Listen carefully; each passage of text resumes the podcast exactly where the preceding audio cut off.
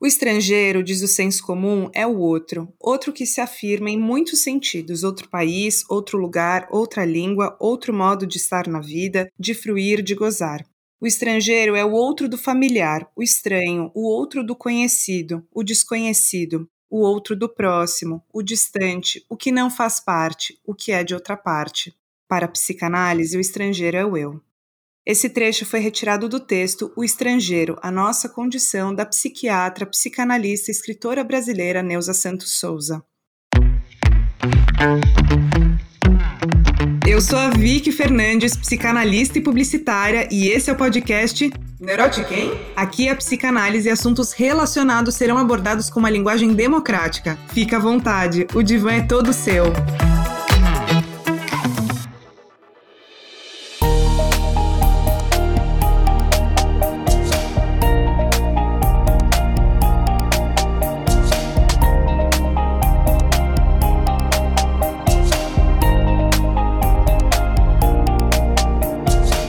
Talvez você esteja se perguntando sobre o título do episódio O Estrangeiro é o Eu. Mas a introdução que você acabou de escutar já dá pistas e reforça que na psicanálise a gente fala do sujeito no singular.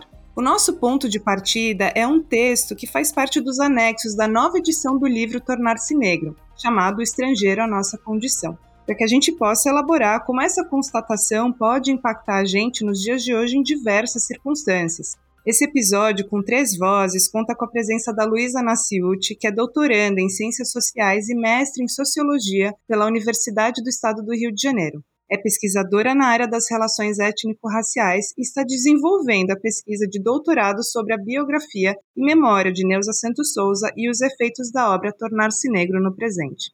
O Paulo Bueno é psicólogo, psicanalista, mestre e doutor em psicologia social pela PUC de São Paulo. Além de ser pesquisador do Núcleo Psicanálise e Sociedade, docente do Instituto Gerar, colunista no blog Papo de Mãe na UOL e atende em consultório particular. Luiz e Paulo, sejam muito bem-vindos ao Neurotiquem. Oi, Vicky, boa tarde, obrigada pelo convite. Oi, Paulo. Boa tarde, Vitória, boa tarde, Lu. Também agradeço muito o convite. Vamos lá, acho que temos uma boa tarde de papo. Sim, eu que agradeço a presença de vocês. E vale comentar como os convites desse episódio rolaram. O livro Tornar-se Negro, que é resultado da dissertação de mestrado da Neuza, foi publicado originalmente em 1983. Em outubro de 2021, teve sua nova edição lançada pela editora Zahar. A Luísa foi a consultora de pesquisa e acervo do livro e participou de um bate-papo que a própria editora organizou. E foi ali que eu tive a oportunidade de entrar em contato com ela. Já o Paulo eu conheci uma ocupação sobre a representatividade negra na psicanálise feita pelo Instituto Gerar em 2019. E agora, em 2022, faço parte do grupo de estudos sobre a clínica psicanalítica e relações raciais que ele lidera. Pelos assuntos e pautas em comum, vocês já se conheciam antes desse encontro aqui no episódio, né? Sim, nos conhecemos ano passado, é, na minha pesquisa, né, procurando as pessoas que estavam estudando a Neuza, né, os psicanalistas, é, o pessoal da área de psicologia e psicanálise, né, que estava introduzindo, né, o pensamento da Neuza, articulando, né, no presente. Encontrei o Paulo, acho que num dos bate-papos, né, do, numa aula, né, do, do Gerard também, e até desde então estamos trocando, estamos conversando trocando figurinha sobre Neuza e, enfim, tem sido muito bom, né, Paulo? é, foi um bom encontro e é, acho que é importante mesmo a gente conseguir se aproximar de pesquisadoras, pesquisadores, leitoras e leitores que têm esse interesse na obra da Neuza, né? Acho que é um momento importante, um momento de resgate, mas não só resgate, é como de um retorno a essa obra. Então, acho que de fato é um encontro que tende a muitas produções aí. Bom, para a gente dar início, é importante contextualizar que a Neuza fez parte das vanguardas e movimentos de saúde coletiva e luta antimanicomial no país. Ela circulava em diversos campos e não se filiou a nenhuma instituição. Participou dos movimentos de esquerda, da Convergência Socialista, que foi o um movimento de esquerda durante o período da ditadura. Também fez parte do MNU, Movimento Negro Unificado, no final dos anos 70 e no início dos anos 80. Ela vinha produzindo sobre a questão racial em um campo totalmente silenciado, que no caso, a psicanálise. O trato dela com a psicose tinha e tem muita força, fazendo desses sujeitos donos e criadores do próprio discurso. Ela era contra a desumanização desses indivíduos, percebendo cada pessoa como sujeito singular. Luísa, com essa introdução sobre a Neuza, você quer contar um pouquinho mais para a gente sobre a trajetória dela, como foi a dedicação dela por esses temas? Claro, posso falar. É, a Nilza, ela nasceu em 48, apesar dos documentos dela, né, datarem de 51. É, ela é de 48, no dia 30 de março de 48, ela nasceu no Recôncavo Baiano, na cidade de Cachoeira, na Bahia. É importante marcar, eu acho, essa territorialidade, porque, enfim, não é uma cidade trivial, é uma cidade muito importante, né, para patrimônio, né, da cultura negra, da, da cultura, né, africana africana, as, as manifestações né, é, populares, é uma cidade de muitas festividades né, afro-brasileiras e além da religiosidade, né, o berço de uma força muito grande do candomblé. Então a Nilza ela nasceu nesse lugar, nasceu de uma família tradicionalmente baiana, não foi criada pelos pais e ela faz um movimento de ir para Salvador para estudar medicina, né? na Universidade de Medicina da Bahia, na UFPA, é um curso, né, que era um curso, né, ainda é hoje, mas naquela época, né, década de 70, era um curso muito elitista, né, com poucas mulheres, poucos negros, e ela vai e passa no, né, no vestibular, estuda, se forma nessa faculdade, que é a mesma universidade que se forma Juliano Moreira, Inês da Silveira, né? Nesse momento, né, ela se torna então médica, com interesse pela psiquiatria, quando ela vai já ali estagiar nessa área da saúde mental. E por esse motivo, por esse interesse, né, desse, dessa questão da psiquiatria e já ali interesse pelos psicóticos, ela vai para o Rio de Janeiro para fazer mestrado no IPUB, que também é uma instituição super tradicional, né, de psiquiatria da UFRJ.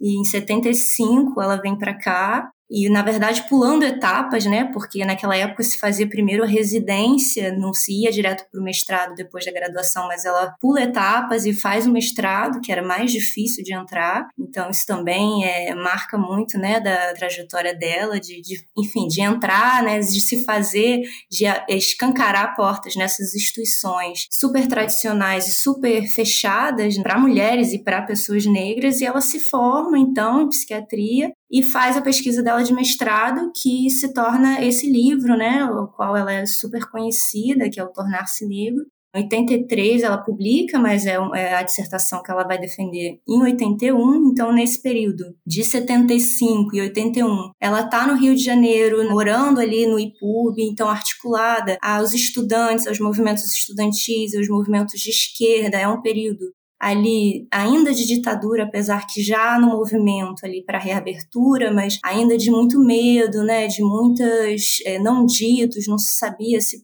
enfim, se se podia dizer isso, dizer aquilo, então eram reuniões escondidas que ela frequentava, ela lia textos que eram referências consideradas né, subversivas, né? Então é quando ela vai pegar para estudar, né, numa época em que não tinha esses textos tão bem traduzidos, mas ela estuda, né, é Sartre, estuda Foucault, estuda Marx, estuda o próprio Fanon, que é que vai ser a grande referência dela no Tornar-se Negro. Também vai pegar autores da sociologia, Floresta Fernandes, o Hausenbaum, e vai articulando esses autores para produzir essa obra, né, Tornar-se Negro, que, enfim, é uma obra já da perspectiva da psicanálise, né, muito inovadora, muito pioneira, né? É, acho que tivemos Virginia Bicudo, né, que deu uma contribuição muito importante na questão racial ligada à questão da, né, da saúde mental do psiquismo, mas a Neuza ela vai um pouco é, adiante e ela escreve ali nesse momento político e também nessa instituição que era uma instituição psiquiátrica assim bastante tradicional e ela vai enfrenta essa temática né racial para pensar a questão é, da subjetividade né do enfim do sofrimento também de ser né negro em ascensão social no Brasil. E, e também ela dá as saídas dela, né, as saídas que é política também, que é o, próprio movimento de tornar-se negro. Então, assim, é uma obra muito, muito impactante e ela gera um impacto, sobretudo naquele momento, no movimento negro, que é onde ela apresenta essa obra, inclusive ela lança o livro lá no IPCN, que é um estudo de pesquisa de culturas negras, que é a sede assim daquele momento do movimento negro no Rio de Janeiro. Então ela faz essa articulação com a militância também. E, bom, no campo dela, que é o campo da psicanálise, né, ela não consegue ter interlocução, né, ela não, a obra dela não vai ser apropriada naquele momento, não vai ser lida, não vai ser discutida, ela encontra essa interlocução nos companheiros do movimento negro. Então, assim, a partir daí ela ela se lança mais sobre a questão da psicose, né? Eu acho que ela sente que ela dá essa contribuição importante ali para a questão racial na perspectiva da psicanálise trazendo Freud, né? E mas assim, a partir dali ela começa a se dedicar mais a uma psicanálise um pouco indo mais para o lado do Lacan quando também um momento também pioneira no sentido de que o Lacan ainda não era assim super os lacanismos, né? Não estava aqui ainda no Brasil tão bem traduzido, tão bem incorporado. Ela, ela é uma das, das psicanalistas que introduz né, a, a teoria do Lacan inclusive dando cursos, dando seminários, né, fazendo esse trabalho de transmissão, né, do Lacan e o Freud também, mas para se pensar a psicose, para se pensar a clínica com a psicose, né? E nesse sentido ela tem muitas muitos traços assim inovadores na própria clínica, né, que ela vai lidar com o sujeito psicótico, mas também é, na teoria, né, no livro que ela escreve a psicose, o próprio estrangeiro, né, que é de 98, que ela está pensando um conceito, né, do Freud, né, que o Paulo depois pode falar melhor, mas a partir do Lacan e para pensar essa questão clínica, trazendo os exemplos clínicos dela, né, com os pacientes dela psicóticos, enfim, ela, enfim, tem vários, várias contribuições assim contornáveis assim da trajetória dela. E eu acho que é isso, eu acho que tem muita coisa para falar em pouco tempo. Acho que abro também esse convite para as pessoas conhecerem mais Neuza Santos Souza. Ela é muita coisa para além desse livro, né, Tornar-se Negro, que é o que as pessoas é um livro assim extremamente impactante, incontornável e atual, mas ela também tem várias outras contribuições intelectuais, mas também não apenas intelectuais, né, profissionais, políticas, enfim, da própria trajetória dela, que é uma trajetória assim única também.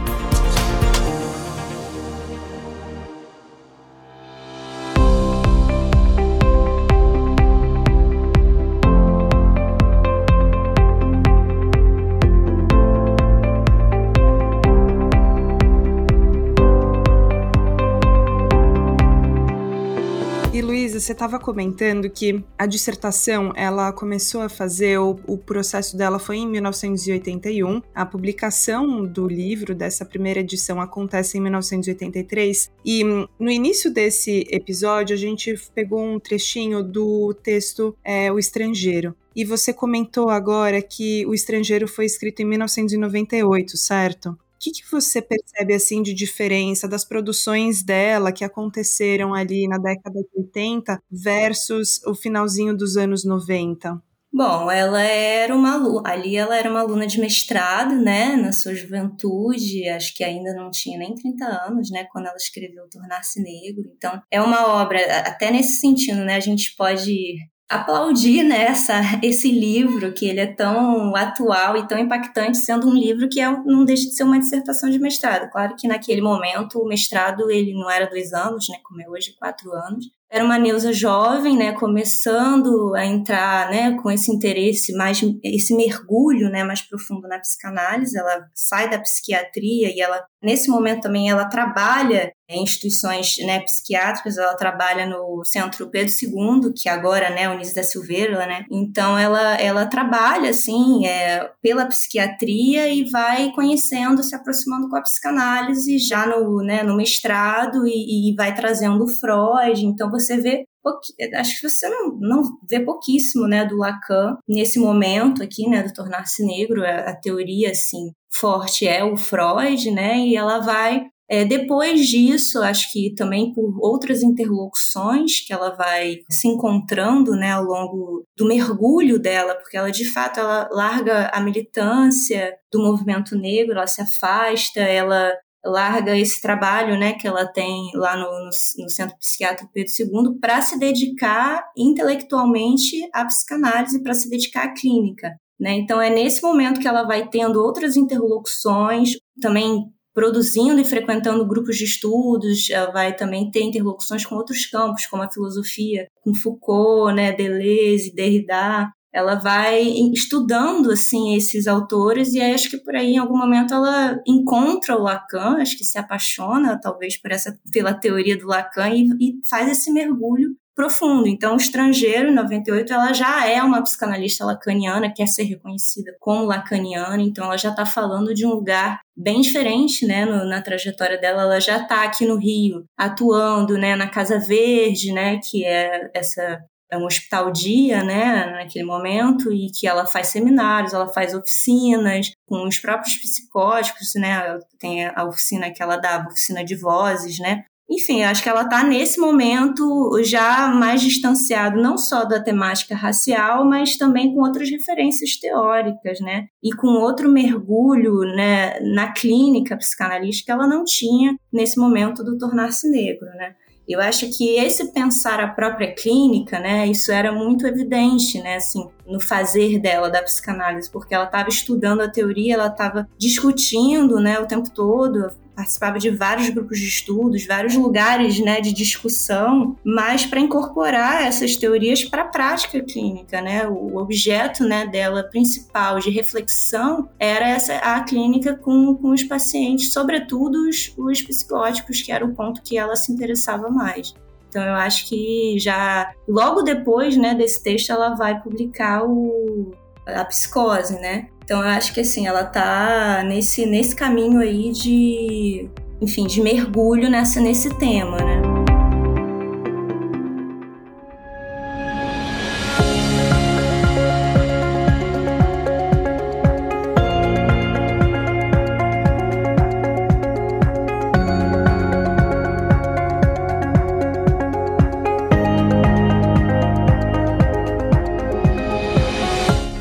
Você está falando da psicanálise, bom, você ouvinte deve estar tá se perguntando, afinal, o que o estrangeiro o eu representa para a própria psicanálise. A mesma pensa o eu como uma divisão permanente, não necessariamente atendendo às expectativas do senso comum, sendo uma pessoa unitária e coerente. A gente não é uma síntese, mas sim uma divisão, seja ela de opiniões, de comportamentos, de expressões e aí por diante.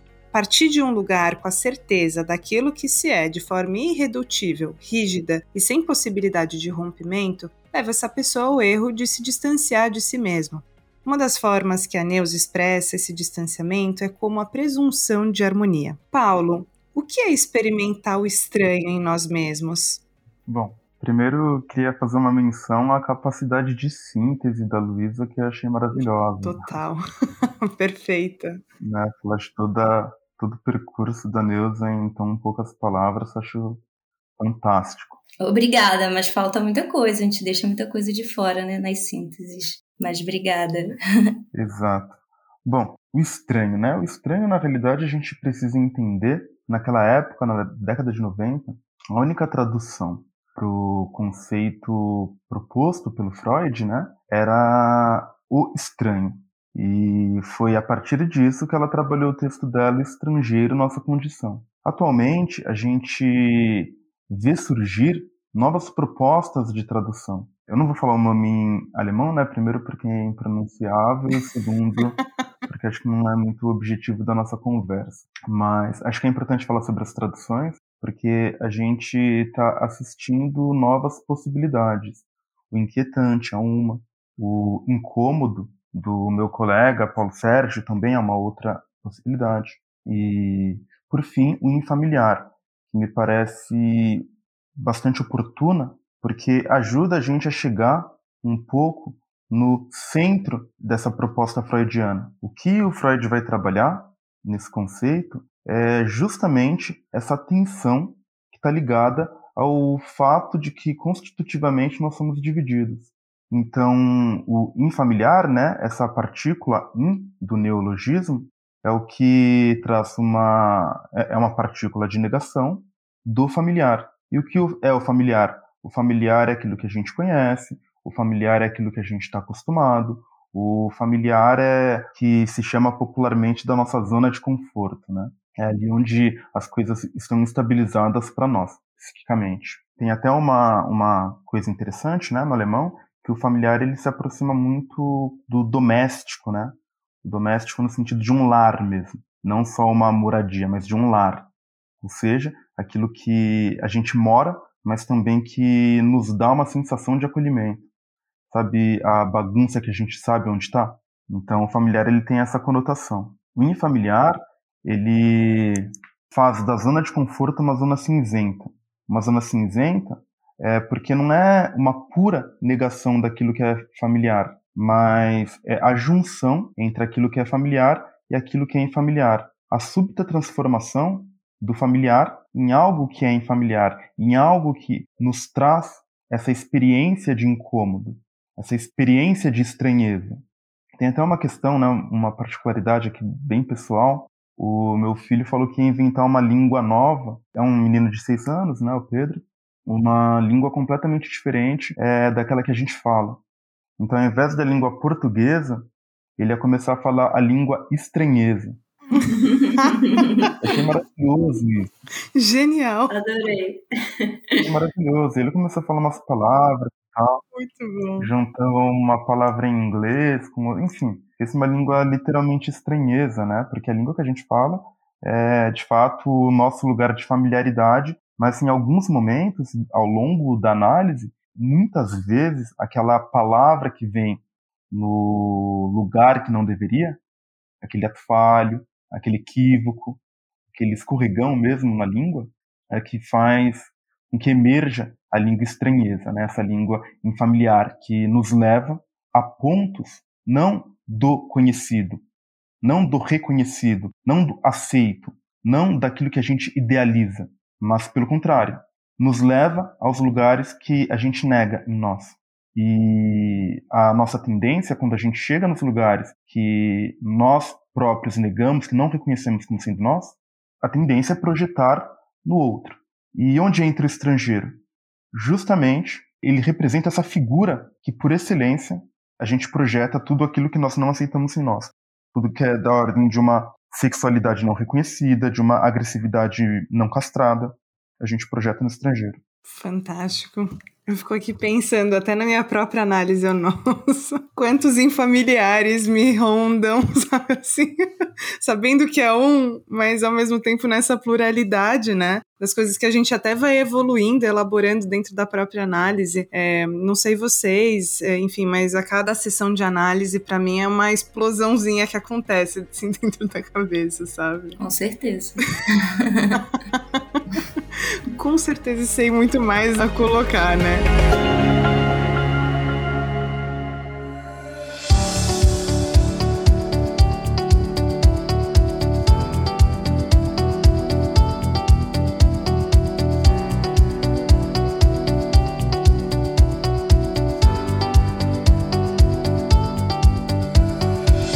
E essa nebulosidade, né, entre aquilo que eu sou e aquilo que é o familiar. É, inclusive, quando a Neuza fala é, sobre o eu é o outro, é um outro, ela também propõe esse olhar daquilo que é paradoxo em nós mesmos, né? Então, quanta coisa você ouvinte tem daquilo que você sabe que você gosta, daquilo que você sabe que diz respeito ao seu desejo, mas quantas outras coisas que você nem sabe o que você não sabe, Sim, e é muito interessante, desculpa interromper se o Paulo tinha algo mais a dizer, né? Mas é, é muito interessante também quando você vai ler o Tornar-se Negro, né? Que ainda eu acho que não tinha, né, essa, talvez essa maturidade ou intimidade, eu diria, com a teoria né, é, freudiana, mas também a partir do Lacan, né, que é onde ela vai escrever O Estrangeiro, Nossa Condição. Mas é, você vê pela forma como ela analisa né, os depoimentos porque, assim, acho que a grande força, talvez, de tornar-se negro seja as falas da, das pessoas, né, que ela entrevista. Ela faz 10 entrevistas, né, com, com pessoas negras aqui no Rio, que estão em, que ela considera em processo de ascensão social, ou seja, pessoas, né, da classe média, classe média alta.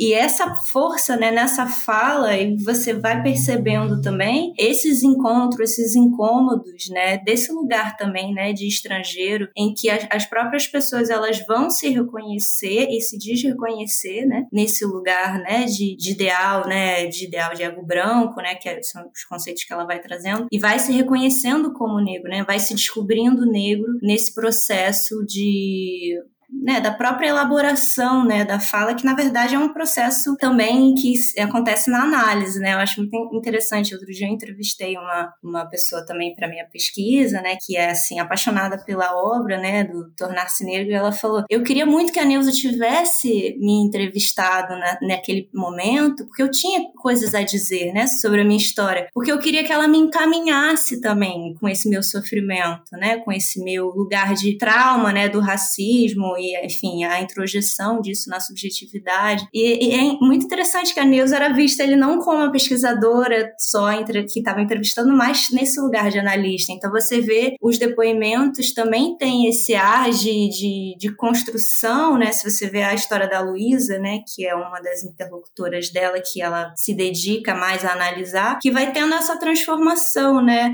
no próprio processo dela de, de se descobrir negra, se entender nesse lugar de outra idade da sociedade, né, também de ser a desejada, porque ela uma negra clara, né, mas de ser sexualizada, mas de também é, se apropriar dessa identidade em algum momento, né, de negra. Isso, é, isso também eu acho que fala muito desse lugar, né, de, do estrangeiro, né, em si mesmo e esses, esses processos de estranhamento também de desse momento de se reconhecer, se desreconhecer também, que eu acho que o tornar-se negro é isso também, é você se reconhecer na negritude mas se desreconhecer também nesse lugar de querer ser branco, né? De se desapegar um pouco desse. Não sei, Paulo, se eu tô falando besteira, né? Não, não tem nenhuma correção. Acho que é, o único ponto, né, que sempre é interessante a gente ressaltar é que em relação ao. Ela coloca, né, de uma maneira bastante incisiva que a grande problemática é, do ideal branco é que ele é o único produto que está em oferta na prateleira. Os outros não estão disponíveis, enquanto um ideal positivado ao qual seja possível os sujeitos em constituição se identificarem. Então, quer dizer, isso não se trata de uma alienação no sentido mais vulgar da palavra, né? Ah, esse sujeito alienado. É uma alienação no sentido enquanto categoria mesmo de análise, né? Acho que dessa impossibilidade de você conseguir se desvencilhar facilmente do discurso do outro que se apodera os seus ideais, né, com esses produtos no mercado. Então, por isso que o tornar-se é um processo muito tortuoso, muito difícil e ao mesmo tempo muito singular, sem jamais abrir mão da dimensão coletiva, que é o que vai dar sustentação para esse processo.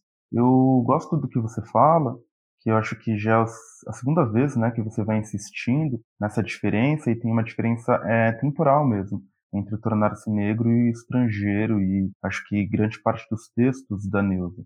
Porque é até algo que a gente discute bastante no grupo, né, Vic? Uhum. Um dos grandes objetivos do grupo de estudo é que a gente não abandone a Neuza. Tem aí uma tese implícita de que toda Neuza nos interessa. Porque, de fato, toda Neuza é interessante. Ela é uma figura na história da intelectualidade brasileira ímpar. Tudo aquilo em que ela se aproximou. Ela teve um pioneirismo, ela teve uma produção interessante, né? Foi mais profícua em alguns campos e menos em outros, mas sempre muito bem rodeada de pares, né? É muito impressionante que ela está ali na fundação do movimento negro unificado, é um marco importantíssimo para o movimento negro brasileiro, o movimento negro unificado do Rio, né, em 78. É, no mesmo ano de 78, ela está muito junto, ela fazia parte de grupos de estudo do Barim Blitz e do Schenkatz, que são as pessoas que trazem naquele congresso de psicanálise, grupos e instituições, figuras como Basaglia, Guattari, como Goffman, que é o congresso disparador da organização do movimento da luta antimanicomial. Então a gente está falando de períodos históricos que marcam a história do país de uma maneira assim irreversível. E ela estava junto, junto dessas pessoas. Ela está produzindo junto com essas pessoas, junto do Benilton Bezerra, do Paulo Amarante, que também são nomes importantíssimos na reforma.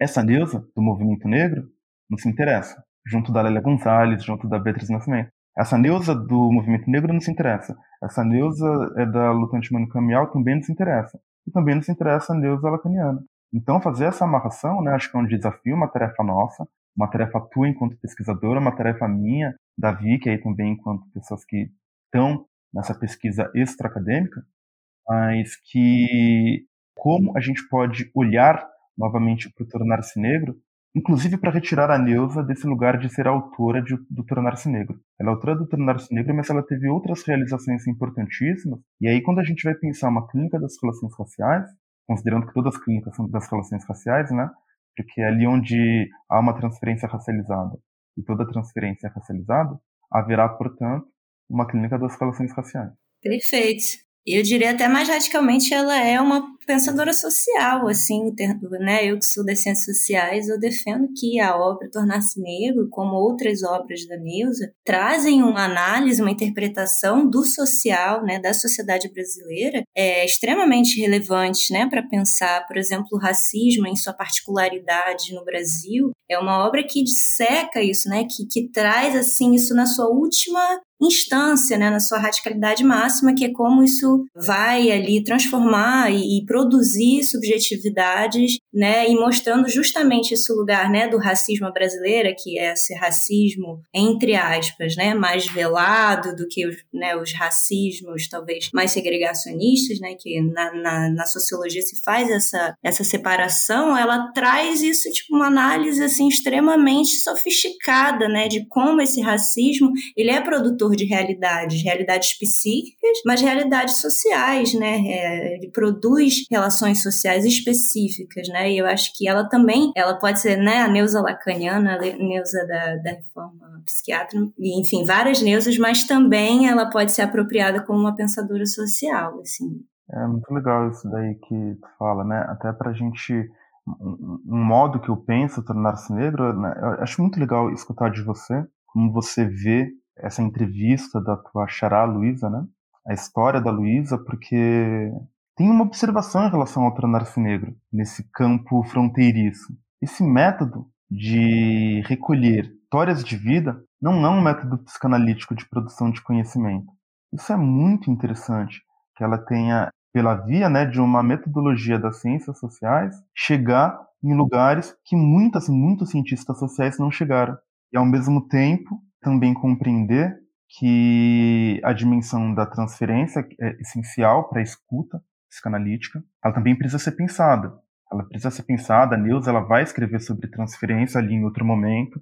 Por isso que eu acho que é uma tarefa nossa, porque há uma necessidade da gente fazer essa articulação, seja para pensar o campo social, nas lacunas que vão se apresentar ao campo social, seja para pensar no, no, campo mais estrito da psicanálise, nisso que eu estou chamando de clínica das relações raciais. A gente vai precisar articular o conceito de transferência, mesmo que seja de um texto vindo da Neuza, um, com o tornar-se negro, né? Então a gente precisa fazer esse diálogo entre os diferentes textos da Neuza para conseguir avançar. E até um ponto que você falou, Luísa, o como essa busca por um acolhimento, até na psicanálise a gente chama de holding, né? O Winnicott trouxe muito esse termo, a busca por um acolhimento daquela dor que ela, hum, a priori, ela não tem um nome, né? No primeiro momento que se sente nem sempre tudo aquilo que a gente sente, a gente já tem uma rápida identificação do que representa, do que significa, senão a gente passaria a vida inteira tentando relativizar e analisar aquilo que a gente está sentindo, deixando de dar espaço para o que efetivamente importa, que é o sentir, né? Eu sinto bastante isso na, na clínica, de como as pessoas buscam também esse autoconhecimento, esse analisar, para dar nome a essas angústias, né? E que por tantas vezes e por tanto tempo aquilo não tinha nome, então ficava sobrevoando, ficava ali muito solto, né? Então ela sinalizar que ela gostaria muito que tivesse tido essa oportunidade, né, da Neuza também conversar com ela, para que pudesse direcionar pelo menos em parcelas, em alguma algum recorte, essa dor que ela sinalizava e que apontava como uma vivência também, uma vivência de quem também se percebeu numa sociedade racista, numa sociedade que impõe essa branquitude. Então, é muito curioso isso, e eu acho que isso atinge a todas as pessoas, né? Do mundo, assim. É muito difícil a gente ver uma pessoa que não queira ter as suas demandas, os seus sofrimentos acolhidos, seja um analista, seja um amigo, seja um familiar. Então a gente busca muito esse recurso. E que interessante que ela sinaliza isso e verbaliza isso de tal forma que torna quase material é, de uma certa forma, esse, esse sofrer dela, né? Você consegue ver. A gente nem precisa estar tá com a Luísa aqui, mas a gente consegue perceber esse sofrimento do olha, eu queria muito que alguém tivesse direcionado esse, esse sofrer que fez parte por tanto tempo da vida dela, né?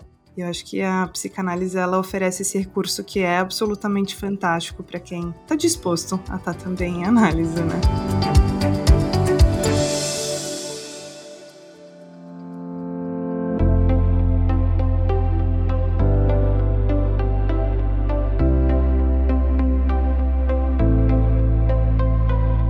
Bom, eu costumo fazer sempre uma pergunta ou algumas perguntas no Instagram, e dessa vez eu fiz a seguinte: O que você sente quando lê O Estrangeiro é o Eu? E sem muita claquete, sem muita explicação para as pessoas. E algumas respostas interessantes apareceram. Não me conheço por completo, sobre o que nos representa, nada do que somos, que a jornada de autoconhecimento está longe do fim e que tem muito de mim mesma que não descobri e que até poderia negar que faz parte de mim. Agora eu quero saber de vocês, Luiz e Paulo, o que vocês sentem sobre o estrangeiro é o eu. Tem um lance bem interessante nesse texto, acho que gera uma discussão. A gente tem que contextualizar. Ele é um texto que ele é publicado no livro organizado pela Caterina Coulthard. Então, a Caterina Coulthard, ela é uma autora daqui de São Paulo que trabalha a noção de estrangeiro também pela via política. E eu acho que ela está nesse conjunto de autoras que, nesse momento, está fazendo um giro a mais em relação àquilo que foi colocado pelo Freud. Porque o Freud vai falar sobre estranho, vai falar sobre infamiliar, né? Mas elas estão dando um salto a mais para poder pensar essa articulação com a política. Então, se ao mesmo tempo a gente afirma, no âmbito da dimensão subjetiva, que o eu é o estrangeiro, ela está fazendo essa mesma apropriação em relação a todo conjunto de xenofobias, racismos e todas as outras modalidades de intolerância ao outro, ela está fazendo essa transposição. E ela fala, bom, abertamente sobre essa dimensão do racismo, como essa intolerância, né, aos modos de vida, aos modos de gozo do outro, e como necessário que a gente consiga, tanto no âmbito individual, fazer esse salto de um reconhecimento, de uma aceitação de que o eu é o estrangeiro, ou seja, todas essas injúrias que eu dirijo àquele que eu vejo como estrangeiro, no fundo são adjetivos que dizem respeito ao próprio eu. E da mesma forma no contexto político. Então, quando a gente está falando, está pensando num contexto atual de intolerância, quando a gente está pensando em todos esses diversos fenômenos, né, colocar em questão o quanto diz dos próprios grupos. Isso que eles atribuem ao outro. Então, acho essa articulação dela bem importante e que vai revelar também que não há um abandono completo das reflexões dela sobre a questão racial. Porque no estrangeiro ela faz essa, enfim, esse pequeno apontamento sobre o, o, racismo. Ali um pouquinho antes de morrer no último texto que ela escreve a Folha, ela também vai falar sobre isso. É, no filme, em uma das entrevistas, é uma pessoa próxima a ela ali, né, que começa como uma admiradora e depois se aproxima dela, vai falar que a própria Neuza ainda estava se atualizando, lendo sobre o tema, ela leu, ela indicou o Kwame Appiah para que essa pessoa lesse, então ela estava em trabalho. Ela não produzia dentro do campo psicanalítico, que, bom, sabemos não teve uma aceitação e não abraçou é, a obra dela, a obra dela, O Tornar-se Negro, né? Que é até um ponto que a gente precisa sempre discutir. Eu tô meio aqui em associação livre, mas eu prometo que volto para a pergunta. É sempre uma coisa que a gente precisa discutir, é que é o que fez com que a Neuza não pautasse mais diretamente esse tema tão importante, né? A biografia dela mostra que foi um tema muito importante para ela. E a, uma das minhas hipóteses, né, naquilo que diz respeito é o contexto social, nunca saberemos o contexto subjetivo, mas é que as comunidades analíticas simplesmente não aceitavam e continuam não aceitando debater esse tema com profundidade. Não dá para você levantar essa pauta individualmente. Você precisa de um grupo, você precisa de um coletivo, você precisa de uma comunidade antirracista para poder levar um tema tão espinhoso como esse a sério. E minha hipótese é de que ela não encontrou essa comunidade.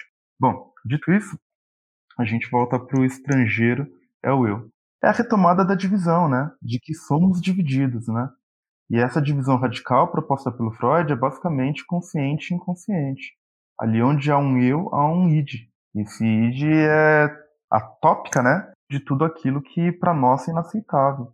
De toda a sexualidade transbordante, de toda a agressividade é não regrada, daí por diante. Até complementar, Paulo, o id é o instinto, aquilo que faz parte de nós. Todo mundo tem seu instinto. Mas aí tem uma discussão. uma discussão de tradução, uma discussão de.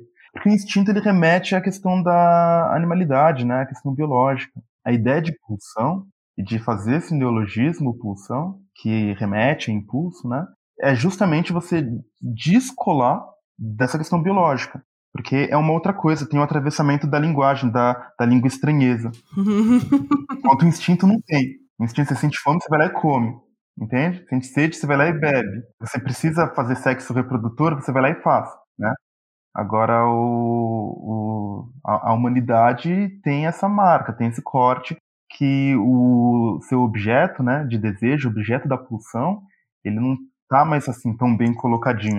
Tanto que o nosso sexo ele não é nem um pouco reprodutor, né? Eventualmente ele é reprodutor, quando a camisinha estoura. Exato. E para você, Luiz? É um lacaniano mesmo, né? É um lacaniano mesmo, né, Paulo? A linguagem, a linguagem, a é outro nível. Não, tô brincando. Bom, é, para mim, é, essa, o estrangeiro é o eu, né?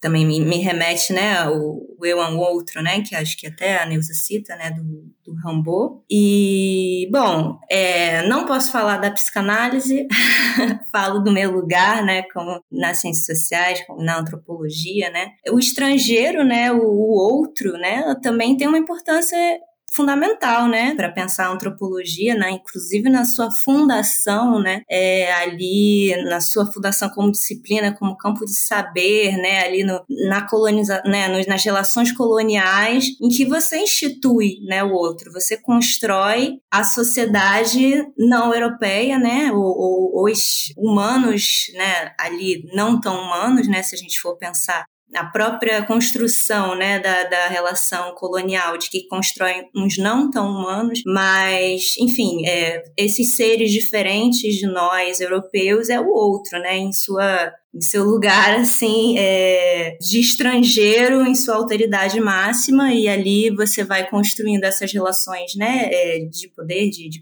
coloniais imbricadas numa produção de conhecimento numa constituição de um campo né de saber né em que você pesquisa né. Então achei muito legal isso que o Paulo falou, né, de, de observar essa extensão que a Neuza faz da psicanálise para pensar a questão política, que, né, que é a questão social também, é justamente esse essa produção né, de outridade de outro é uma forma de você constituir esse eu em sua divisão, em sua coerência daquilo que não é, né? Então, o eu, ali tô falando de colonização, né? O eu europeu ali, né? Porque eu tô falando desse período porque é o, né, além de ser o fundamento, né, da antropologia, é onde você constitui a autoridade máxima, né, que é na, na, nas relações coloniais. Então você constitui o eu a partir daquilo que ele não é, numa relação de negação. Ele não é primitivo, ele não é selvagem. Então você vai se construindo como civilização, como razão, né, como um estado de direitos, né, igualdade, fraternidade, liberdade, enquanto se escraviza, né? E se... Então, assim, essas contradições, elas justamente vão ser essas contradições, né, da civilização, elas vão ser recalcadas, né, pensando a nível subjetivo, né? E aí entra o Fanon também para pensar nesse lugar de que enquanto o branco, né, o europeu, ele está desumanizando, né, o escravizado, está desumanizando os povos não europeus, ele está se desumanizando também, é uma dupla relação, né, porque se perde esse lugar do, da pulsão do corpo, né, que se vê no outro, se vê no estrangeiro, mas não se vê em si, em si se vê como esse absoluto racional, que não é um sujeito dividido, que não é um sujeito que produz maldade, né? A maldade, a crueldade, a ameaça tá no estrangeiro, né? Então são essas cisões, né, que ali se formam que até hoje a gente vai atualizando essas cisões como o Paulo falou, né, na, nas relações atuais, né, globais, né, de, das guerras, né, da relação Palestina-Israel, ou aqui mesmo, né, nosso, nosso Brasil, né, com essa, esse lugar, né, de não reconhecer justamente nesse outro si, né? Não se reconhecer no outro e não é, ver em si esse lugar do estrangeiro, né? E aí você também penso em diálogo com Fanon e com Neuza e, e Grada Quilomba, né? Justamente essa projeção, né? Quando a gente vai pensar também é, branquitude, né, essa projeção para o sujeito negro daquilo que é insuportável se reconhecer em você, né, que acho que na verdade ela tira né, do Freud, né, nesse lugar do recalque, né, daquilo que, que você não consegue suportar, das suas próprias marcas impossíveis de serem elaboradas, e aí você é, joga para fora como aquilo algo estranho a si. Então, assim, eu penso muito nessa relação, né, do eu é um outro, o estrangeiro sou eu, como aquilo que a gente projeta como algo estranho, mas ao mesmo tempo que é totalmente íntimo, né, que é totalmente familiar, mas que a gente não consegue olhar, né? Eu acho que é pensar o racismo socialmente, mas pensar o racismo e suas implicações subjetivas é totalmente entrar nessa relação de você, de projeção e daquilo que você não consegue olhar, né? De construir o outro como ameaça, né? Que a Grada fala uma coisa muito interessante sobre a máscara, né? Que era aquilo que se colocava, né? Nos escravizados, para eles não falarem e para eles não comerem da comida dos senhores, é porque se via como potenciais ladrões, né? Os escravizados. E ela faz uma relação, né, pensando nessa questão, né, do, do recalque, de, dessa coisa de projetar para o outro, muito interessante, que na verdade era uma forma dos senhores não se perceberem como os verdadeiros ladrões, os verdadeiros, é, aqueles que é, né, vão usurpar os territórios, vão retirar esses escravizados dos seus territórios, e isso de cruel, esse horror da colonização que é impossível de ser assimilado, né, pelo ego, né, para se manter coerente, então você projeta nos escravizados como a potencial ameaça, né, como aquele que vai roubar, aquele que vai matar, aquele que vai destruir, porque esse horror não é meu, né? Então, assim, é para pensar essa questão, né, é, do horror, né, que você tem pelo outro, na verdade é o horror que você tem de si mesmo, né? E aí eu acho que também é muito legal levar isso para pensar a atu atualidade também, da violência, né, que a gente está vendo cada vez mais, assim, indigesta, né, da, enfim, de muitas questões, inclusive, enfim, feminicídio, violência contra a mulher e, e LGBT, né, LGBTQI, é, essa, esses crimes de ódio, né, ou até mesmo o cara, né, que, que, que assassinou o rapaz militante por usar, né, atributos do, de um candidato de esquerda, isso é o suficiente para você aniquilar o outro, é justamente você estabelecer essa fronteira fictícia, né, de que o outro é totalmente diferente de mim e eu sou eu, né, e se construir como coerente, né, e jogar esse, projetar esse horror que tem que ser aniquilado, né, que é o outro. Então, eu acho que também nos crimes LGBTs isso fica muito evidente, né, você vê vários casos, né, de, de pessoas gays, né, que têm dificuldade de se reconhecer, se assumir, que matam, né, outros LGBTs por conta também dessa dessa angústia, né, diante desse outro em si, e aí eu posso até falar da minha da minha própria de uma perspectiva mais pessoal, né, eu sou lésbica e eu tenho muitas lembranças assim de quando eu era adolescente, né, quando eu me percebi nessa sexualidade, né, quando eu pela primeira vez tive uma relação com uma com outra mulher e, e eu falava? Isso é muito coisa de levar para análise. Eu nem sei se eu levei, mas de, de falar para minha melhor amiga, ficar repetindo assim várias vezes: eu não sou lésbica, eu não sou lésbica, eu não sou lésbica. Isso aconteceu, mas eu não sou lésbica. E isso é muito louco, né? Que é esse esse lugar de mim, desse estrangeiro, né? Que para mim era um estrangeiro absurdo, né? Porque também eu não sou muito. Eu sou jovem, ainda não sou muito. É, mas assim, na minha geração, é essa ideia de, de ser lésbica, de ser gay, na minha escola, pelo menos na minha socialização, era uma coisa totalmente de outro mundo, assim, né? Era uma, era um tipo de, de corporalidade que estava muito distante de mim, né? Era uma corporalidade masculina, era, um, era uma coisa outra, completamente estrangeira, né? E aí perceber essa estrangeiridade na minha subjetividade foi uma angústia, né? Então isso é, isso é muito. Enfim, eu, eu penso isso, mas também trazendo para essa percepção mais social, mais macrosocial, de quando você se concilia um pouco com esses estranhos. Não se conciliar, né? Porque a gente é um ser angustiado e vai continuar, mas assim, se perceber esses outros, né? Em nós mesmos, se perceber esse, essa estrangeiridade constitutiva, né? De todo sujeito, é, é possível, talvez, é, lidar com essa dimensão da violência, né? E do ódio, da intolerância, como o Paulo falou, um outro viés, né? Porque quando você se reconhece naquilo que é inassimilável, naquilo que é difícil para a gente é, reconhecer, mas que está na nossa intimidade, é possível você também reconhecer no outro algo de si, né? E não fortalecer essas cisões, né? Porque a diferença não deve ser apagada, obviamente, né? Mas a gente, né, somos heterogêneos, mas ao mesmo tempo se perceber nesse lugar comum, nessa familiaridade, né? Nessa estrangeiridade que é comum a todos, né? Também eu acho que tem um pouco isso, até um pouco, né, do, do, que a Butler fala, a Judith Butler, né? Pensar, temos uma precariedade compartilhada, né? Uma fragilidade que nos constitui como humanos, nos constitui como sujeitos, né? Então, eu acho que a partir disso, a partir desse estrangeiro no eu e, e reconhecer, né?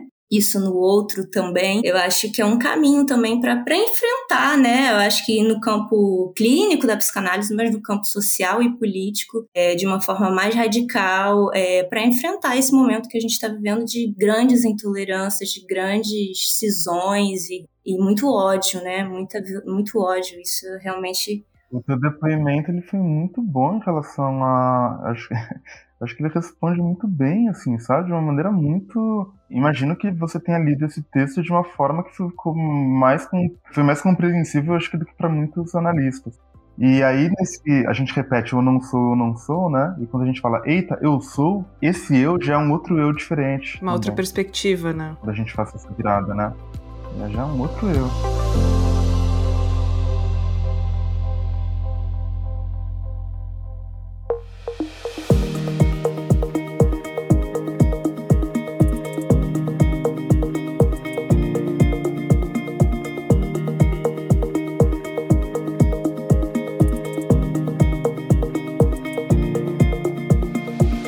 Olha, Luiz e Paulo, eu quero muito agradecer a presença, a disponibilidade, a abertura de vocês para a gente tornar possível esse episódio do podcast. Sou muito grata por todo o conhecimento que vocês partilharam aqui. Foi muito rico, foi de grandíssima valia. Então, muito obrigada pelas informações e por estarem presentes aqui no Neurotiquem. Eu que agradeço, foi maravilhoso. Obrigada, Vicky. Obrigada, Paulo, pela troca, por esse encontro caloroso. Agradeço demais. Espero que tenham outros, outros encontros, outras trocas. Eu também agradeço muito. Valeu por promover esse reencontro aí com a Lu e também acho que poder participar do podcast, muito, muito bacana. Fiquei muito contente com o convite e que bom que deu certo, que a gente conseguiu organizar datas, né? É, e o próximo a gente se encontra no Rio de Janeiro com a Lu. Ai, eu quero. Sejam bem-vindos, venham, por favor, venham me visitar. Quero muito, gente, muito obrigada.